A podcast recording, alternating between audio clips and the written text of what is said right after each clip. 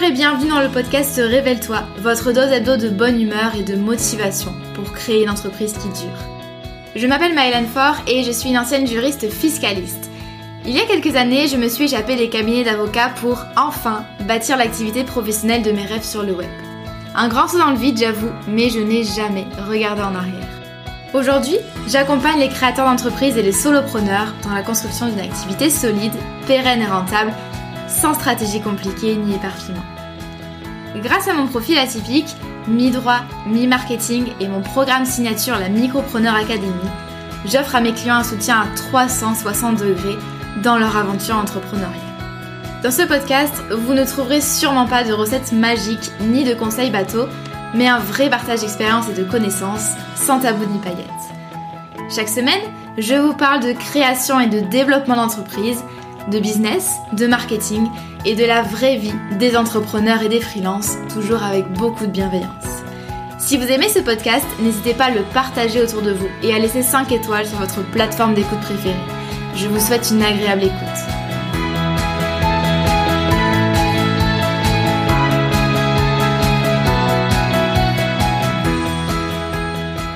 Hello et bienvenue dans ce nouvel épisode du podcast Révèle-toi. Comme toutes les semaines, je suis Ravie de vous retrouver aujourd'hui pour vous parler euh, encore et toujours de business. Et euh, en fait aujourd'hui j'avais envie de vous parler des points communs des entrepreneurs qui réussissent. Alors sans vous donner euh, de méthodes universelles, de recettes magiques, moi-même hein, j'aimerais bien trouver la recette magique qui fonctionne pour tous les business. Euh, malheureusement, c'est pas le cas. Je pense que vous connaissez euh, ma philosophie par rapport à ça. Mais en fait, euh, j'ai été inspirée par une question que m'a posée un proche au détour d'un repas l'autre jour. Quelqu'un qui voulait se lancer en tant que thérapeute indépendant et qui me disait Mylan, toi qui aides des entrepreneurs depuis plusieurs années maintenant, Qu'est-ce qui, finalement, quel est le point commun entre tes clients ou même des gens de ton audience qui réussissent dans l'entrepreneuriat, qui ont des business sur le web, donc ça peut être des coachs, des formateurs, des consultants, des freelances, des thérapeutes, etc. Et je me suis aperçue que j'avais quand même pas mal de choses à dire sur ce sujet, donc euh, je vais vous en faire euh, profiter euh, aujourd'hui aussi. C'est vrai que le temps passe vite et ça fait plusieurs années que j'accompagne de façon euh, très rapprochée, notamment avec la Micropreneur Academy. Euh, j'accompagne des créateurs d'entreprises, des entrepreneurs débutants. Il y a plus de 600 personnes qui sont passées par la Micropreneur Academy. on a un contact très rapproché avec nos apprenants. donc forcément, bah oui, en prenant du recul, il y a des choses qui reviennent très régulièrement et j'ai une idée finalement assez précise des critères qui font que un business, euh, à mon sens, marchera ou non.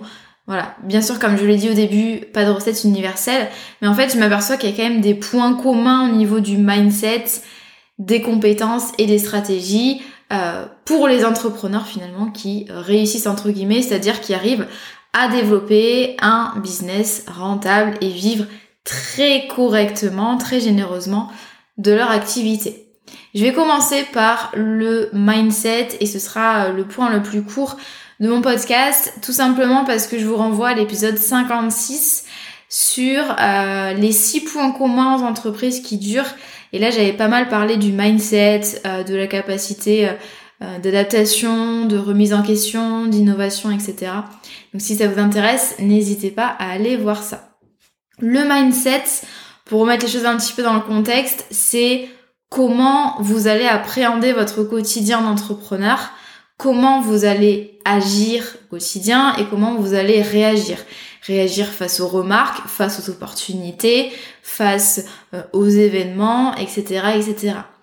Un bon mindset, un bon état d'esprit, c'est une entreprise qui peut décoller. Bien sûr, il n'y a pas que ça. Hein. Moi, je suis pas du genre à dire que 99% euh, de la réussite, c'est euh, de la bonne humeur, un bon mindset et des bonnes énergies. Pour moi, il y a quand même d'autres choses que ça. Bien sûr, ça en fait partie. Mais en tout cas, vous, c'est, c'est très compliqué, on va dire, de développer une entreprise avec un mindset euh, de, euh, euh, manque de confiance, manque de légitimité, peur du manque, etc. Donc difficulté à décoller quand on a un mauvais mindset. Et donc forcément, dans les points communs aux entrepreneurs qui réussissent, on retrouve cette question de comment finalement est configuré votre cerveau euh, quand vous êtes dans votre euh, costume finalement de chef d'entreprise. Le mindset c'est hyper important, c'est la raison pour laquelle nous on a un volet complet, un volet mindset complet dans la Micropreneur Academy avec vraiment deux coachs qui sont calés sur le sujet. Euh, moi c'est un truc que voilà je j'aborde, j'appréhende au quotidien, mais euh, c'est pas mon métier premier. Moi c'est la strat, c'est le business, le marketing. Donc c'est pour ça que euh, depuis euh, un peu plus d'un an, un an et demi, il y a vraiment un volet mindset que euh, qui est géré en fait par des coachs externes, dont Leïla que vous connaissez, qui est déjà venue plusieurs fois dans le podcast. Donc au niveau du mindset, j'aurais quand même envie d'aborder deux points avec vous. D'une part, c'est au niveau de la posture de chef d'entreprise. Les entrepreneurs qui réussissent, c'est ceux qui ont une posture de chef d'entreprise qui est bien présente, qui est assumée, qui est revendiquée.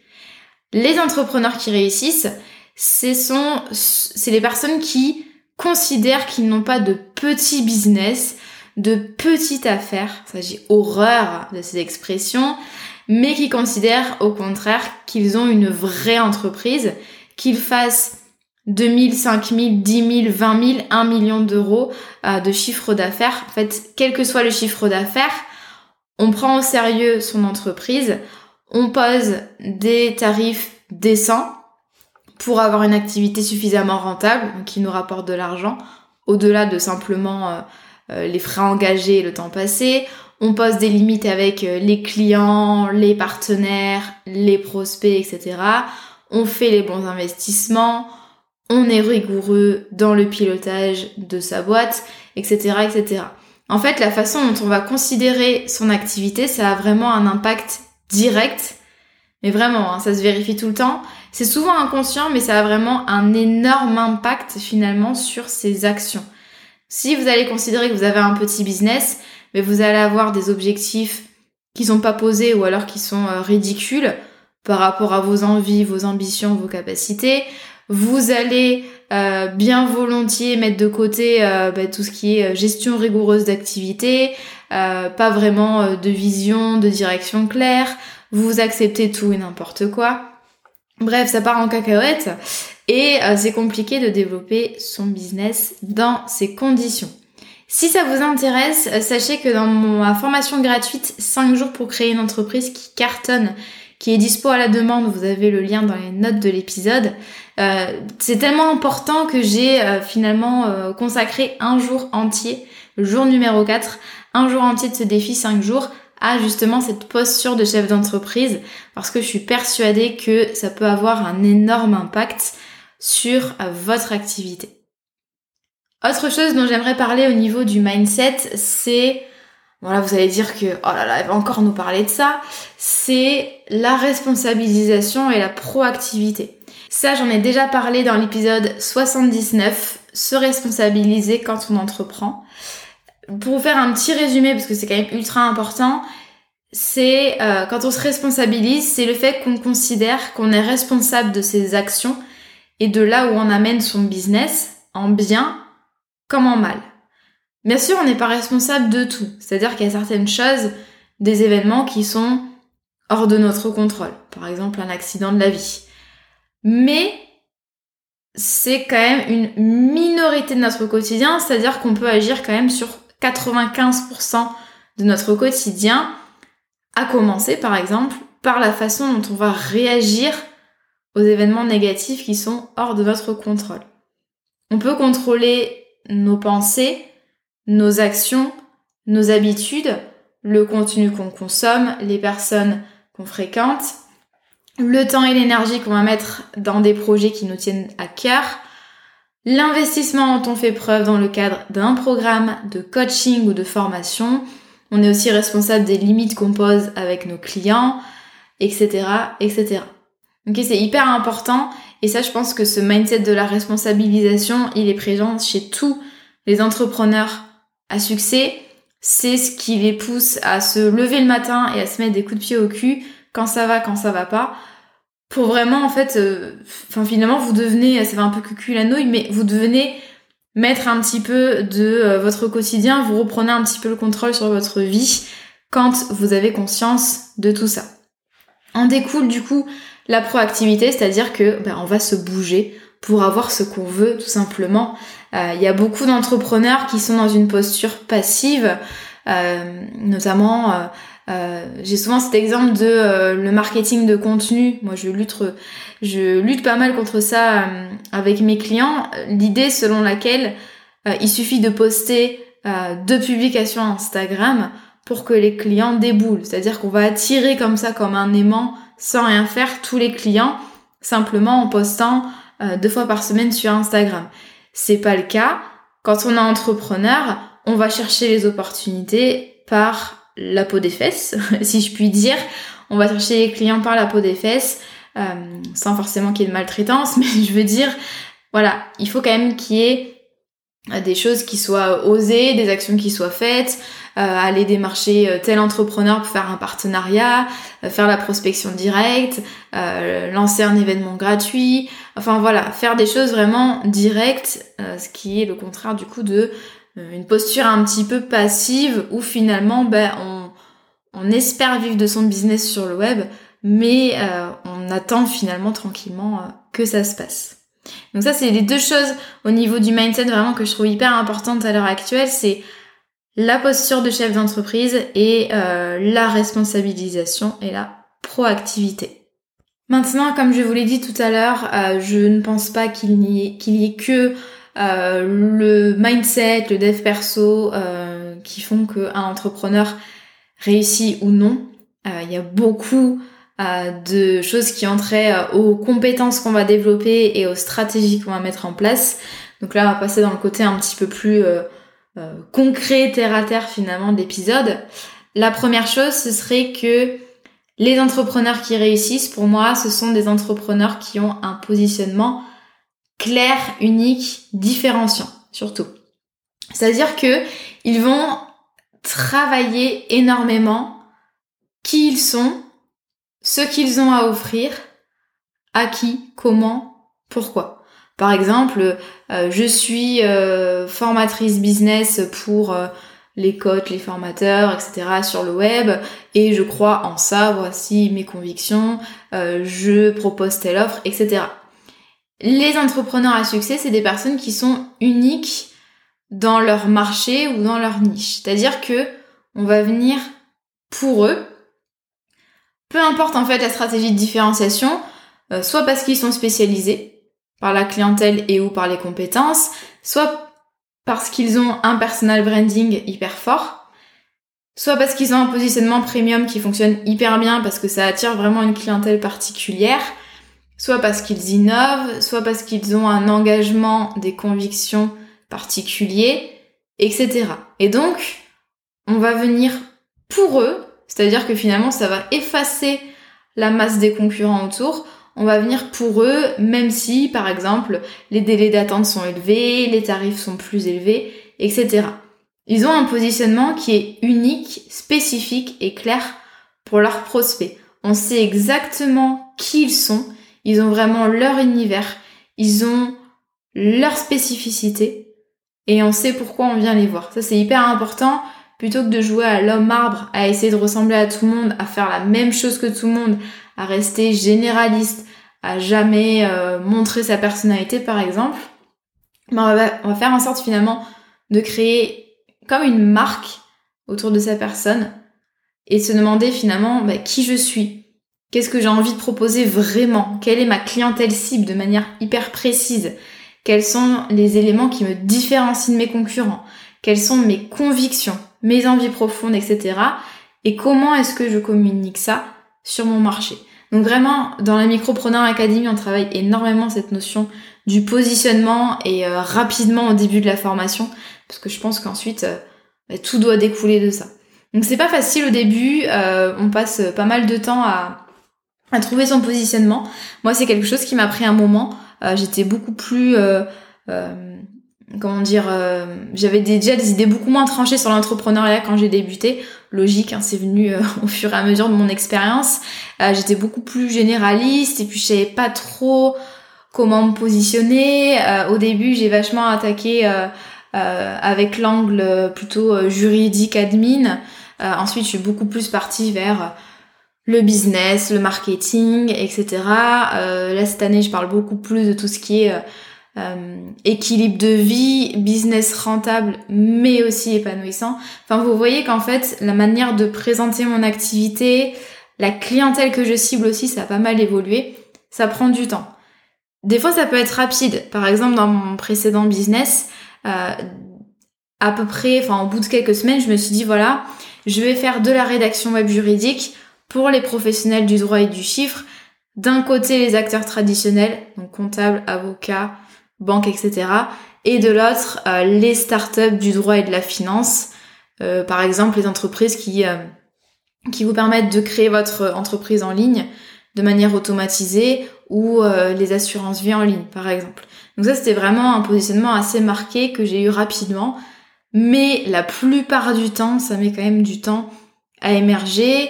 on a besoin de savoir aussi, voilà, ce dont a besoin le marché, qu'est-ce que nous on préfère, etc.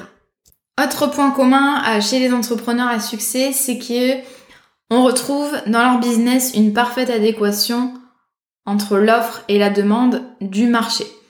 En gros, ils ont compris ce que veut le marché et euh, le lui donnent. Ce sont des personnes qui vont vraiment être hyper alertes sur ce qui se passe dans leur domaine d'activité en fait. Par exemple, le coaching business, euh, la décoration d'intérieur, la thérapie holistique, etc. Ils vont écouter vraiment euh, le marché, ils vont écouter la clientèle. Par exemple, ils vont euh, passer énormément de temps à discuter avec leur client idéal. Ils vont faire des observations sur le terrain. Ils vont se documenter à fond sur leur secteur d'activité. Ils vont organiser des bêta-tests. Ils vont organiser des journées de discussion avec des personnes qui correspondent au portrait robot du client idéal, etc. Donc ces personnes-là vont vraiment être à l'écoute des opportunités, de ce qui plaît, de ce qui plaît pas, des manques, euh, des euh, choses qui en trop sur le marché, plutôt que de faire des suppositions dans leur coin. Plutôt que de se dire ah euh, est-ce que ça existe tel besoin? Au pire si ça n'existe pas, je l'invente, je fais en sorte qu'il soit là. Non, l'idée c'est vraiment vous partez de votre marché, vous vous dites voilà, qu'est-ce que je pourrais apporter là à l'heure actuelle? Euh, Il y a forcément des choses que, qui n'existent pas à l'heure actuelle ou qui sont mal faites, mal gérées.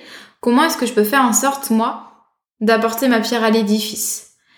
Par exemple, euh, moi, l'observation que j'avais faite pour euh, mon ancien métier de rédactrice web, j'ai vraiment ciblé deux acteurs différents. Donc les acteurs d'art traditionnels du droit parce que je m'étais aperçue notamment en discutant avec des avocats c'était assez facile parce que je travaillais avant en cabinet. J'ai pas mal discuté avec eux sur la digitalisation de leur cabinet d'avocats, sur euh, leur euh, communication sur le web. Il faut savoir que c'est un secteur qui est quand même très en retard, qui était très en retard il y a quelques années, là ça va un peu mieux, mais au niveau de tout ce qui est euh, comme sur le web, voilà, choses en ligne. Euh, et donc il y avait un besoin en fait euh, vraiment croissant. Il y avait tout à faire pour les cabinets. Euh, il y avait tout à faire au niveau du site web, de la communication, création de contenu. Il y avait des besoins en formation énormes pour des budgets qui étaient quand même assez importants. Donc ça c'est le premier acteur que j'ai ciblé parce que justement j'ai vu une opportunité en termes de voilà de d'affaires.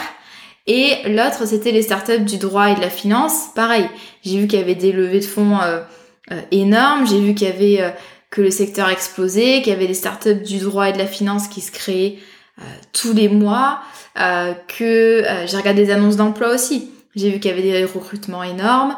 Voilà, plein de choses comme ça. Et de l'autre côté, moi j'ai vu que dans mon secteur d'activité, parmi les rédacteurs web, il y avait très peu de juristes.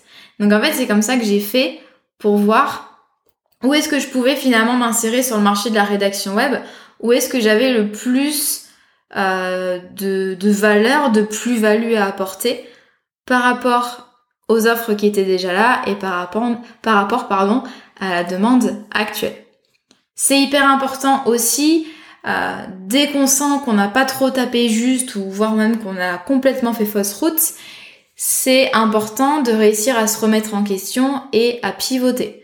On pivote un petit peu au niveau du business model, de la clientèle cible, de l'offre pour pouvoir s'adapter au marché. Et en plus, c'est pas parce qu'il y a une offre qui fonctionne pendant des années que euh, ça va forcément marcher pendant encore 10 ans et que le travail est là et qu'on n'a pas besoin de s'adapter. Typiquement un produit comme la Micropreneur Academy, je vois très bien que le monde du business en ligne change, que euh, il y a aussi beaucoup de remue-ménage par rapport au financement CPF, que euh, voilà, c'est plus en fait c'est plus du tout la même ambiance dans le business en ligne qu'il y a 3 4 ans. c'est pas un problème, mais moi je reste très alerte et je me demande tout le temps voilà, comment est-ce que je vais m'adapter? Comment est-ce que je vais faire en sorte de me renouveler, d'être toujours vraiment pertinente sur mon marché pour cette offre? Comment est-ce que je peux euh, innover, etc., etc. Ça c'est super important. On fait pas le travail qu'une fois. Autre point commun euh, pour les entrepreneurs à succès, c'est la maîtrise du marketing et de la communication. Moi, je pense que tout ce qui est marketing, euh, la vente, la com, la psychologie humaine, comprendre comment fonctionne le prospect, le client, etc. Ça, ça fait vraiment partie des compétences intemporelles des entrepreneurs, c'est-à-dire les compétences qui ne s'effacent pas avec les effets de mode, les changements d'algorithme, les changements en termes de euh, avancées technologiques, etc. Et ce sont des compétences qui pourront servir tout le temps pour n'importe quel nouveau business. Apprendre euh, les fondamentaux de la psychologie humaine euh, et les appliquer au marketing, au copywriting, etc. C'est quelque chose, vous pouvez investir énormément d'argent, énormément de temps, parce que ça va être super rentable pour votre business. Ce sont des compétences en plus que vos concurrents ont un peu la flemme de bosser et qu'ils préfèrent externaliser. Et si votre business se casse la tête, ce sont des compétences que vous aurez pour toute la vie et que vous pourrez très bien remettre euh, en application dans un autre business. Donc euh, pour moi, et à fortiori quand on a un business sur le web, euh, c'est hyper important de, bien connaître les codes pour communiquer sur le web, tant sur le fond que sur la forme, et aussi comprendre la psychologie humaine pour savoir comment fonctionne les clients actuels, les clients potentiels, les prospects, etc. Généralement aussi, ce sont euh, les entrepreneurs à succès, ce sont des personnes qui sont à l'aise avec leur image, qui maîtrisent bien leur image sur le web, qui arrivent euh, notamment à créer un fort personal branding, un univers vraiment différenciant, qui arrivent à mettre en valeur des convictions, des idées, sans forcément exposer toute leur vie sur les réseaux. Euh, c'est pas de la télé-réalité, mais c'est comment est-ce que je vais développer finalement une marque autour de ma personne et comment est-ce que je vais communiquer là-dessus. Autre point commun pour les entrepreneurs à succès, c'est euh, la vision stratégique.